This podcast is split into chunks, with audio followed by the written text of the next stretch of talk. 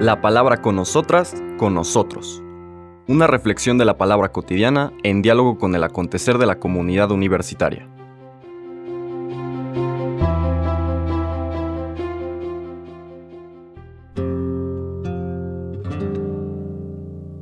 Hola, buenos días. Bienvenidas, bienvenidos a la palabra con nosotras, con nosotros. Hoy es miércoles 15 de junio. Seguimos nuestro recorrido por el Sermón del Monte, capítulos 5, 6 y 7 de Mateo, este compendio de la ética cristiana, esta invitación que el Señor nos hace a crecer de una manera de ver el mundo como una serie de reglas que tengo yo que cubrir y si no cumplo esas reglas recibo un castigo. Hay alguien que me corrige desde esta forma punitiva a descubrir que el dinamismo a lo que Dios nos invita más bien es a descubrir el amor y desde ese amor construir o reconstruir a veces nuestra vida. Ya no va a haber más comparaciones de la antigua ley y la nueva, termina esa sección, como termina el capítulo 5. Ahora llegamos al capítulo 6. Vamos a leer dos secciones vinculadas a las prácticas piadosas judías. Un judío piadoso, un judío devoto, servía a Dios, para utilizar el término que se utilizaba en el Antiguo Testamento, básicamente de tres maneras con la limosna, con la oración, con el ayuno. Eran las tres formas como normalmente servían a Dios. Y vamos a ver ahora la enseñanza que el Señor nos transmite de esta de cómo vivir correctamente estas formas de relacionarnos, de vincularnos con Dios para nuestro bien y el bien de la comunidad. Ya estamos en el capítulo 6 versículos del 1 al 6 y después nos saltamos a los versículos del 16 al 18. ¿Qué es lo que falta en estos versículos que no vamos a leer? Del 7 al 15, porque no lo propone la liturgia de hoy, pues es la presentación del Padre Nuestro como, como una oración.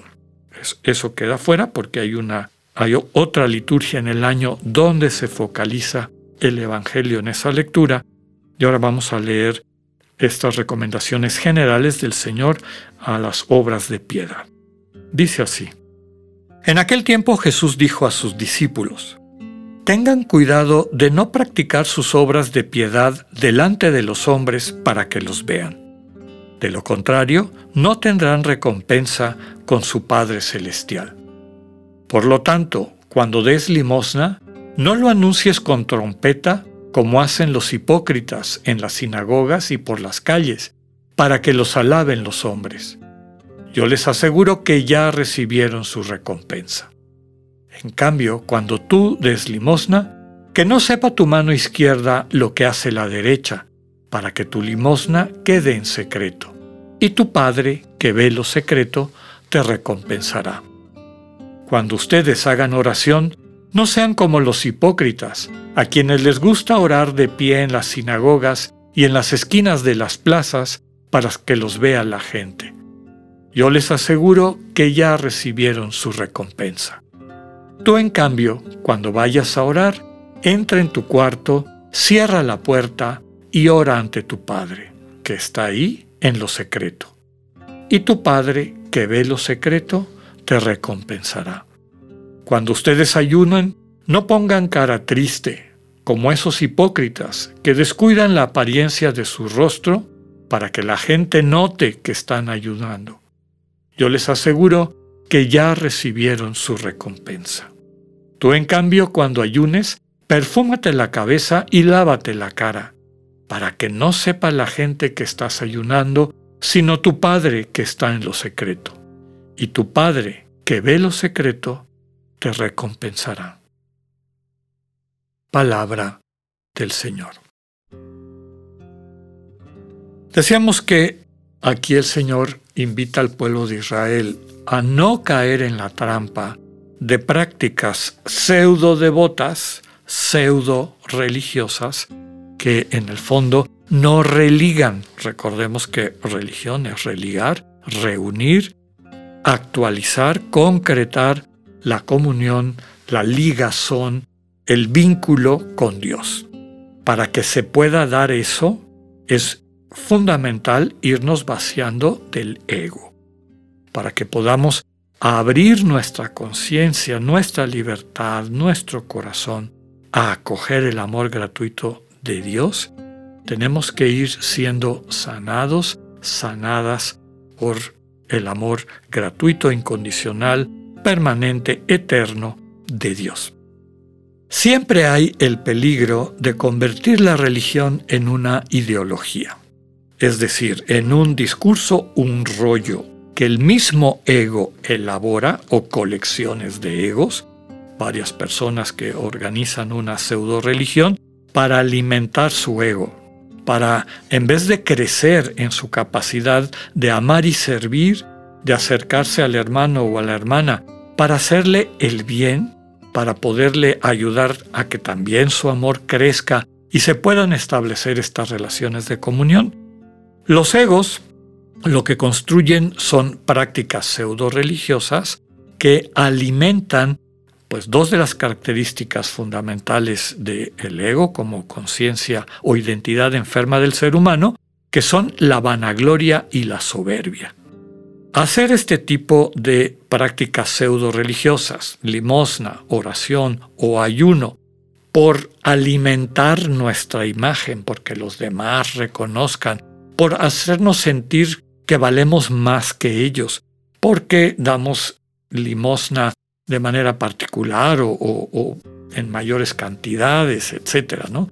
En otra parte del Evangelio el mismo Señor compara las, los sacos de dinero que tiran la gente rica en la alcancía del templo y la monedita de cobre que no valía nada que entrega la viuda pobre, diciendo, bueno, muchísimo más ha entregado esta mujer porque entrega de lo que no tiene, es decir, está entregando por amor, y desde luego que no por apariencia. Ella sale transformada porque ese acto de amor a Dios permite que el amor de Dios se consolide, se profundice, vaya tomando, vaya transmitiéndole su dinamismo en su corazón, porque Dios es generoso, y mientras más nos acercamos a ese Dios que es generosidad, pues nuestro corazón de manera natural se va volviendo así generoso. No el ego. El ego lo que quiere es alimentarse, que lo reconozcan, que le den valor, que le otorguen privilegios para que sienta que vale más que los demás, etc. Y hemos dicho muchas veces que lo que está en el fondo de todas estas actitudes egoicas son experiencias heridas de desamor, el haber sentido en alguna vez en nuestras vidas, que nuestra vida no valía nada, que había que eh, ganarse ese valor, había que luchar, había que pelear para defender nuestro valor, nuestra dignidad, la importancia. Y eso nos lleva a buscarla en cosas ficticias. Lo único que puede sustentar una seguridad sana, una seguridad que nos permita abrirnos para el encuentro con el hermano y la hermana, es el amor. Lo que el Señor está diciendo es que tu limosna, que tu oración, que tu ayuno no terminen alimentando a tu ego, a tu soberbia, a tu vanagloria. No solamente ante las personas, sino ante Dios, ¿no? El sentir que ya le pagaste a Dios, que Dios está en deuda contigo por lo que acabas de hacer. La invitación, queda claro, es que a toda práctica religiosa, y está la cita de las tres clásicas del pueblo judío, que tu limosna, que tu oración, que tu ayuno sean un acto de amor.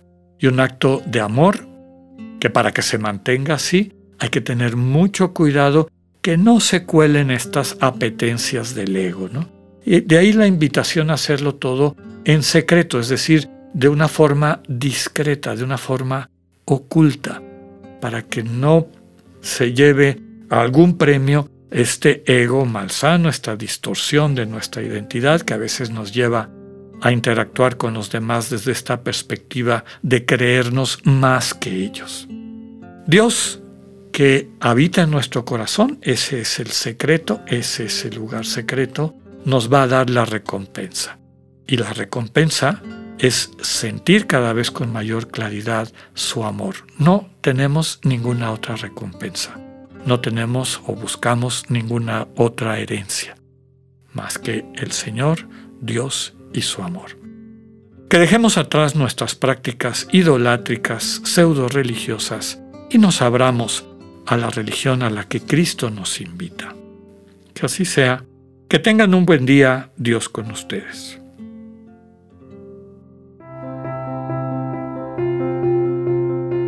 Acabamos de escuchar el mensaje del Padre Alexander Satirka.